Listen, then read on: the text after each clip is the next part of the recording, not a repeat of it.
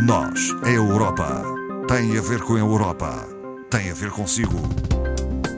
À sexta, uma reflexão sobre a atualidade europeia. Hoje está connosco a doutora Ana Rita Barros, é formadora do Centro de Informação Europeia Jacques Delors a quem saúdo. Boa tarde. Muito boa tarde, Ana Marta. Uh, doutora Ana Rita Barros, vamos começar por uh, referir uma reunião recentemente realizada em Bruxelas e focada ainda na Conferência sobre o Futuro da Europa. Qual foi o propósito desta reunião?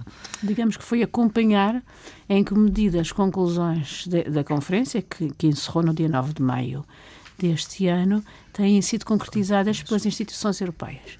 De notar que nesta reunião tiveram presentes representantes quer do Parlamento, quer da Comissão Europeia, quer do Conselho e 500 cidadãos europeus uh, escolhidos, portanto. Uh, e acompanharam as, as conclusões e em que medida as medidas dessas conclusões têm sido implementadas. Uma pergunta: estes 500 cidadãos terão sido entre aqueles que participaram na, nas conferências uh, e apresentaram uh, alguns sim, sim, alguns, alguns sim, sim. sim. muitas uh, propostas não vieram individualmente, vieram claro. de organizações.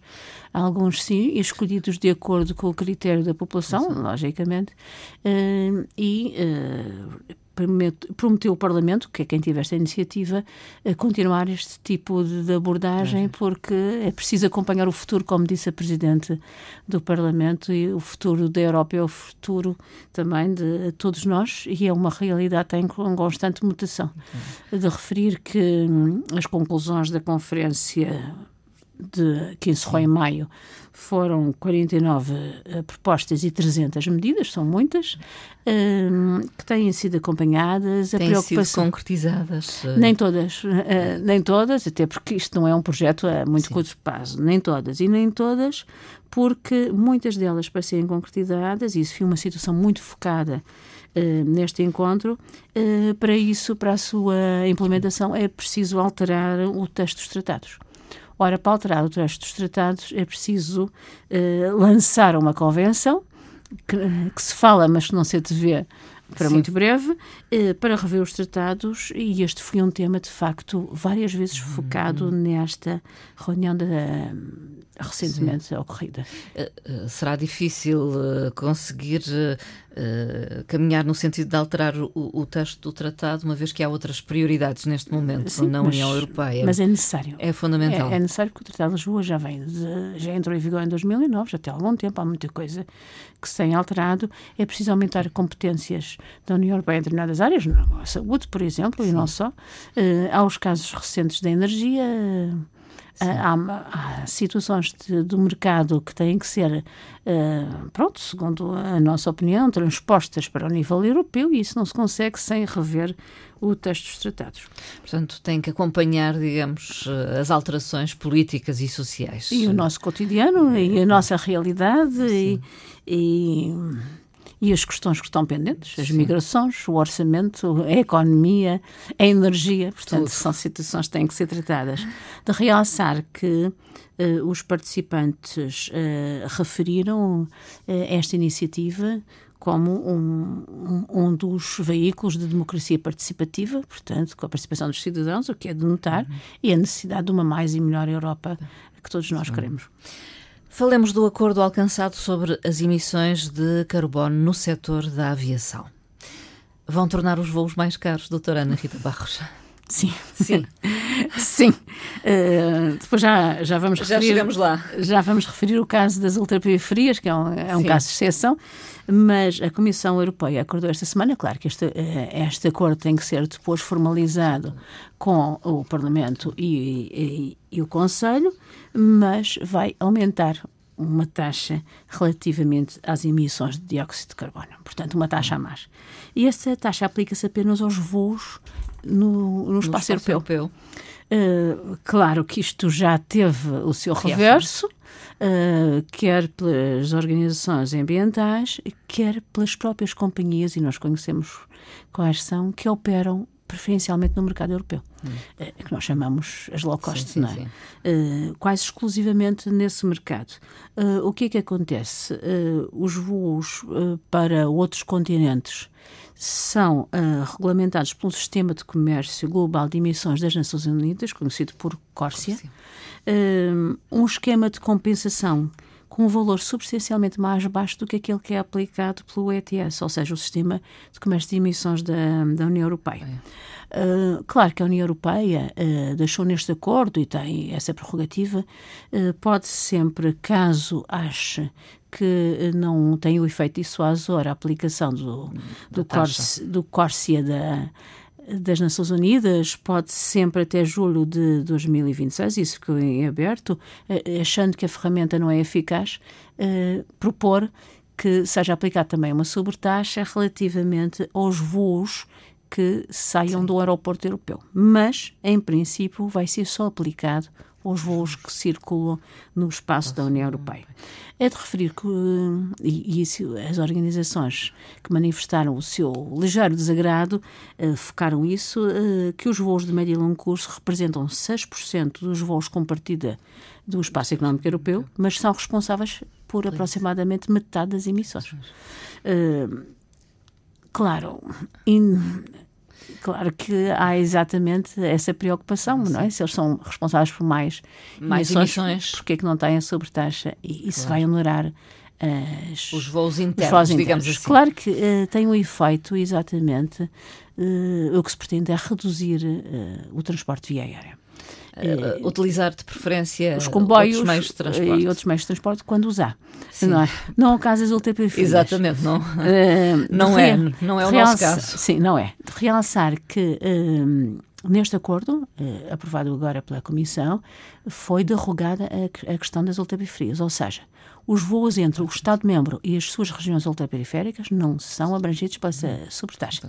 Nem dentro das regiões ultraperiféricas, ou seja, Madeira-Porto Santo, Sim. ou entre as ilhas açorianas ou nas Canárias, uh, ou então a Lisboa-Funchal, hum. ou Madrid, Gran Canária, por exemplo, portanto, entre o Estado-membro e as suas regiões Mas se for Madrid-Funchal, por uh, exemplo, por exemplo, já é é, é, abrangido. É abrangido. Se não houver, se não houver uh, aqui nenhuma outra posição que pressione a Comissão Europeia no sentido de alterar eh, o caso das ultrapafias no seu todo, é exatamente essa leitura uh, que é feita. Claro que isto tive uma grande pressão. Para já, o Estatuto da Ultrapafia tem as vantagens que nós sabemos, mas teve uma grande pressão dos, da França por causa dos territórios ultramarinos franceses, alguns ultraperiféricos, que são muitos, não é?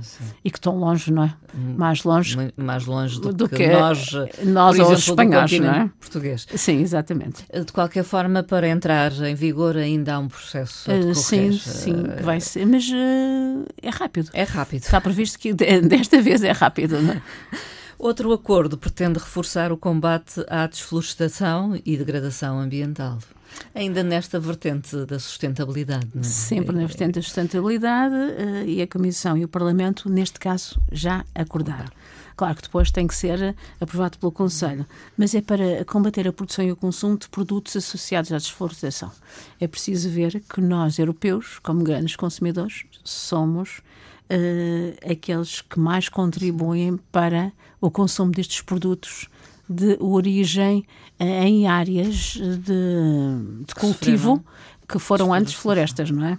Uh, Sim, são as grandes áreas as agrícolas. Grandes a produção intensiva de alguns eh, produtos. Produtos, ou não só mesmo devastação, para, porque o consumo aumenta, é preciso produzir mais.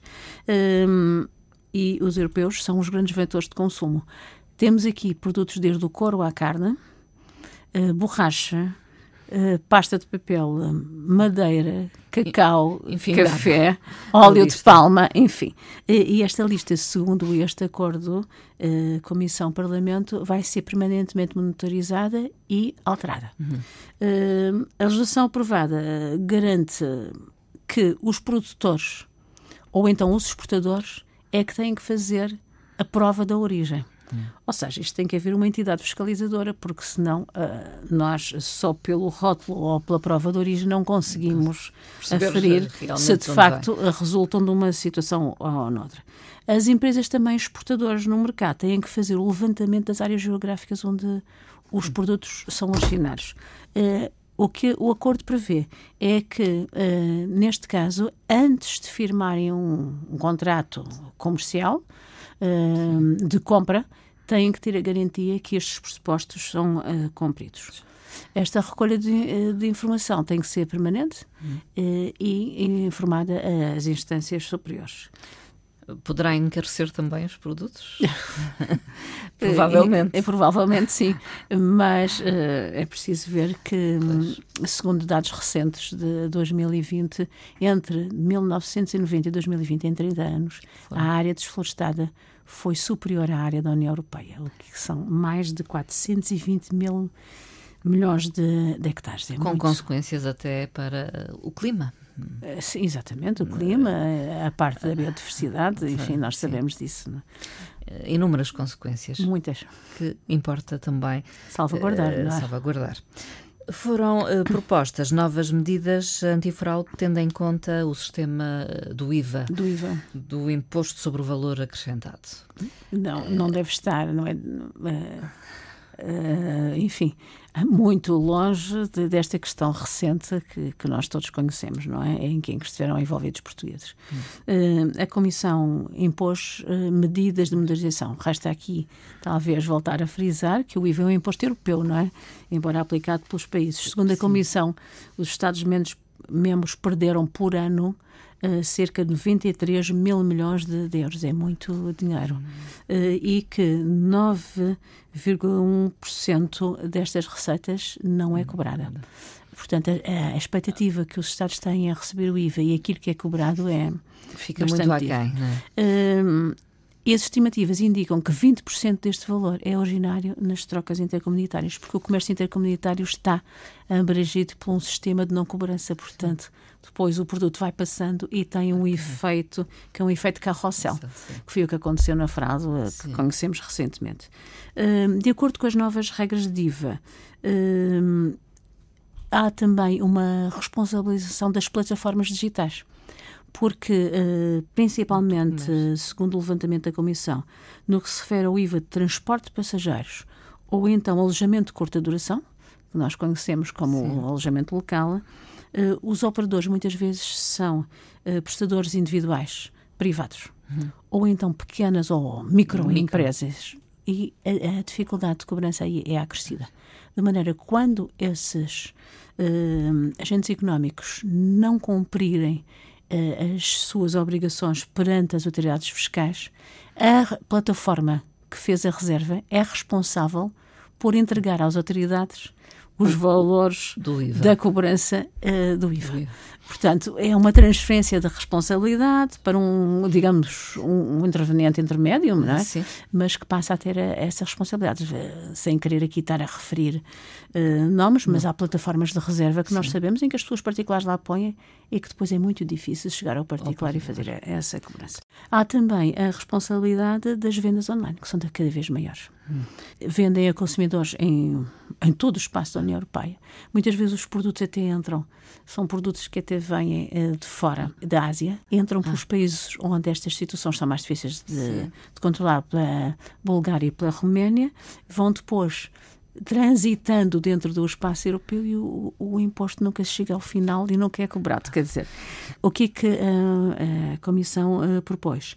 Haver um registro único das obrigações em matéria de imposto, um portal único e o portal numa só língua.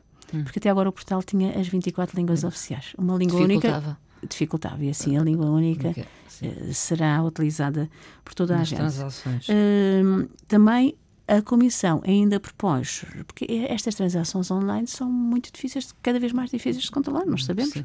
propôs novas regras de transparência fiscal para os prestadores de serviços que facilitem de qualquer forma, sejam instituições financeiras ou empresas particulares, eh, privadas, que há muitas, que facilitem transações em criptoativos. Assim, todos os prestadores de serviços de criptoativos, independentemente da sua dimensão ou localização e da sua natureza, devem declarar as transações que os seus clientes efetuaram, desde que esses clientes sejam Sim. residentes da União Europeia e uh, transacionem em criptomoedas.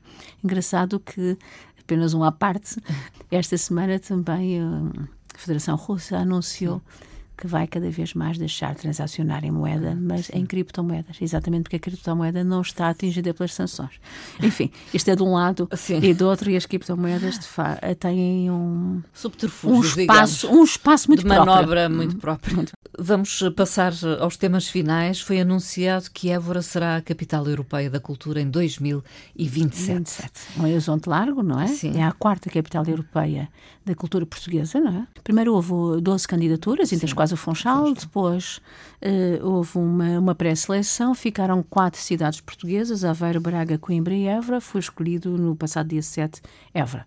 Engraçado que o mote é o património material de, do Alentejo, digamos assim. Hum. É a vida devagar. E os eborenses propõem que seja adotado pelos europeus. O projeto da Capital Europeia de Cultura foi criado em 1985 e tem como objetivo a troca de culturas, a aprendizagem recíproca. Eh, a pertença à comunidade, as parcerias, enfim, dentro, uh, dentro do texto do tratado, respeitar a riqueza e a diversidade cultural e linguística das regiões. Conjuntamente com Évora, Sim. uma cidade da Letónia, portuária, uh, pequena. Muito diferente de Évora, certamente. A 4 mil quilómetros quase, medieval e que se chama Liapaia portanto também será. Normalmente a escolha recai sobre duas ou três cidades europeias dos Estados, dos 27 Estados, ou dos países candidatos ou potenciais candidatos também. Já agora referir que em 2023 temos uma cidade húngara, uma grega e uma romena como capitais europeias da cultura. Foi atribuído o prémio Sakharov 2022. Não a uma pessoa? Hum, não. O corajoso povo ucraniano compreende o seu presidente, os dirigentes eleitos e a sociedade civil, ao povo ucraniano, uh, digamos assim. Ao anunciar eh, este prémio, a Presidente do Parlamento afirmou que este prémio é para os ucranianos que lutam no terreno, para os que foram forçados a sair e para aqueles que se mantêm firmes e lutam por aquilo que acreditam um prémio que já era esperado, porque sim, teve a maior votação no Parlamento. Anualmente, desde 1988, o Parlamento atribui este prémio a indivíduos ou organizações que de forma relevante lutam pelos direitos humanos. Tem o nome do cientista, ativista dos direitos humanos e dissidente soviético Andrei Sakharov, cujo centenário de nascimento eh, ocorreu no ano passado, 2021, eh, e este prémio será eh, atribuído formalmente na próxima semana, durante a sessão de Estrasburgo, exatamente no dia 14 de dezembro. E a terminar, eh, uma frase de Andrei Sakharov. Exatamente, para assinalar o dia de amanhã, dia 10 de dezembro, dia dos direitos humanos. Segundo esta frase, Sakharov eh, afirmou: a paz, o progresso e os direitos humanos estão indissoluvelmente ligados entre si. É impossível alcançar um se os outros dois forem ignorados. Sakharov. Doutora Ana Rita Barros, ficamos por aqui. Voltamos em breve a falar eh, Talvez para o ano, não? Talvez para o ano, sim. sim, um bom Natal a todos, a todos aqueles que nos escutam eh, e saudações europeias. Igualmente para si, doutora Ana Rita Barros, para os seus. Muito obrigada, Ana Marta. Bom também. Natal. Obrigado, bom Natal.